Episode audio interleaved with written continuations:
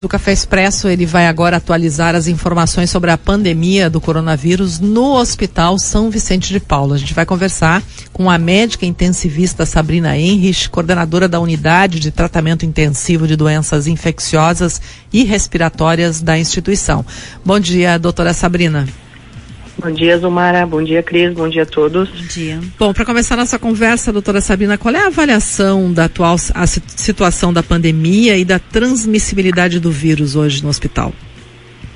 Nesse momento, a gente tem uma alta taxa de transmissibilidade, visto que esse vírus já é conhecido por essa alta taxa e segue aqui na nossa realidade. Então, a gente tem um número muito maior do que tivemos no início do mês de janeiro em relação ao número de internados, tanto em enfermaria quanto em unidade de terapia intensiva, Zumar. Ontem, quando a gente conversava com a senhora ao vivo aqui também no Café Expresso, uh, haviam 16 leitos de UTI o, Covid ocupados, não é? O hospital uhum. estuda abrir mais leitos, doutora? Conforme necessidade, sim. A gente já tem uma análise e, se for necessário, a gente vai expandir esses leitos, sim. O hospital tem muitos colaboradores afastados? Vários. A gente tem um número alto de colaboradores e isso faz com que o nosso trabalho uh, demande muito mais, né? Ontem conversávamos sobre isso e, além dos afastamentos, a gente tem o cansaço físico e mental de toda a equipe. Já são mais de dois anos nessa luta diária e isso vem ocasionando danos não só físicos como psicológicos também a toda a equipe Zumar. O, o, hospital ele precisou adotar algumas regras, não é? Como suspender visitas de pacientes. Em quais casos o acompanhamento, a, visita, a visitação é liberada, doutora?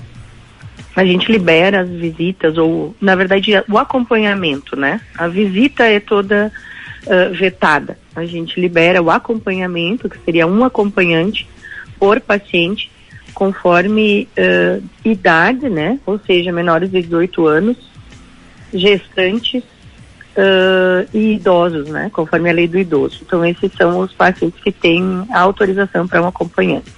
Salvo algumas exceções, por exemplo, crianças com paralisia cerebral com mais de 18 anos, enfim. Então, a, cada exceção é avaliada diariamente. E esse acompanhamento ele tem um tempo mínimo para ficar dentro do hospital, né? Não é a troca não é feita assim a cada meia hora, uma hora, tempo de quatro horas, né?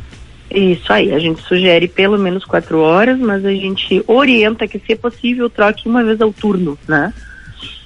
Sim, e tem uma outra situação, uh, doutora, que o hospital está exigindo desses acompanhantes um, uma assinatura de um documento em que o acompanhante se compromete a tomar medidas de, de prevenção dentro do hospital. Por que, que foi adotada essa, essa, essa regra?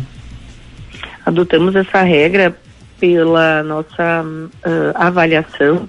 Uh, estávamos com muitos acompanhantes sem uso de máscara, acompanhantes vindo com sintomas e por esse motivo a gente pediu para que o acompanhante também se responsabilize pelo seu próprio ente familiar, né?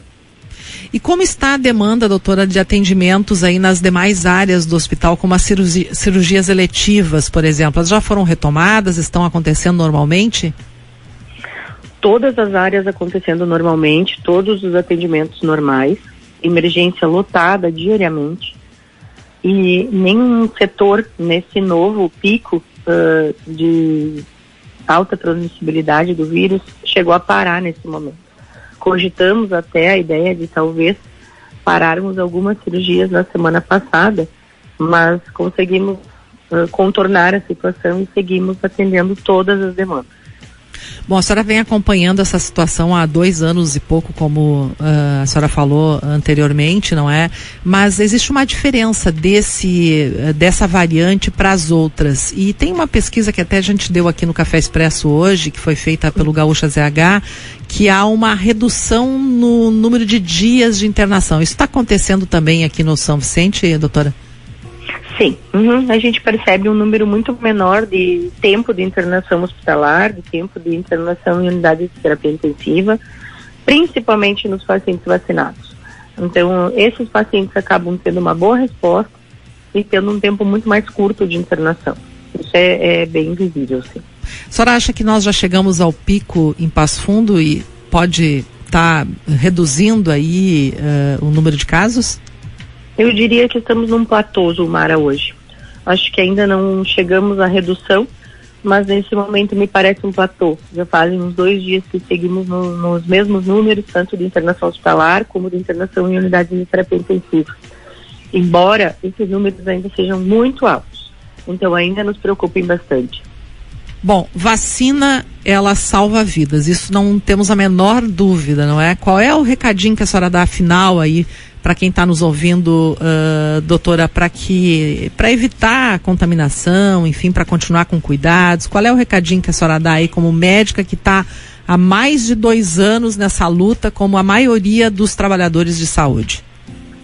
A, a orientação, na verdade, ou dica, enfim, ou uh, mensagem de carinho a todos é que vocês todos se cuidem, usem as proteções, tentem evitar ao máximo o contato com alguém com sintomas e que, por favor, vacinem. Né? É, é o que a gente percebe, não precisamos nem de um estudo para comprovar isso. É visível aos nossos olhos a diminuição de casos graves em unidades de terapia intensiva quando o paciente é vacinado. Então, acho que essa é a mensagem final do Mar. Tá bom. Doutora Sabrina Henrich, muito obrigada por sua fala mais uma vez aqui no Café Expresso da Rádio PF. Tenha um bom dia. Vocês também.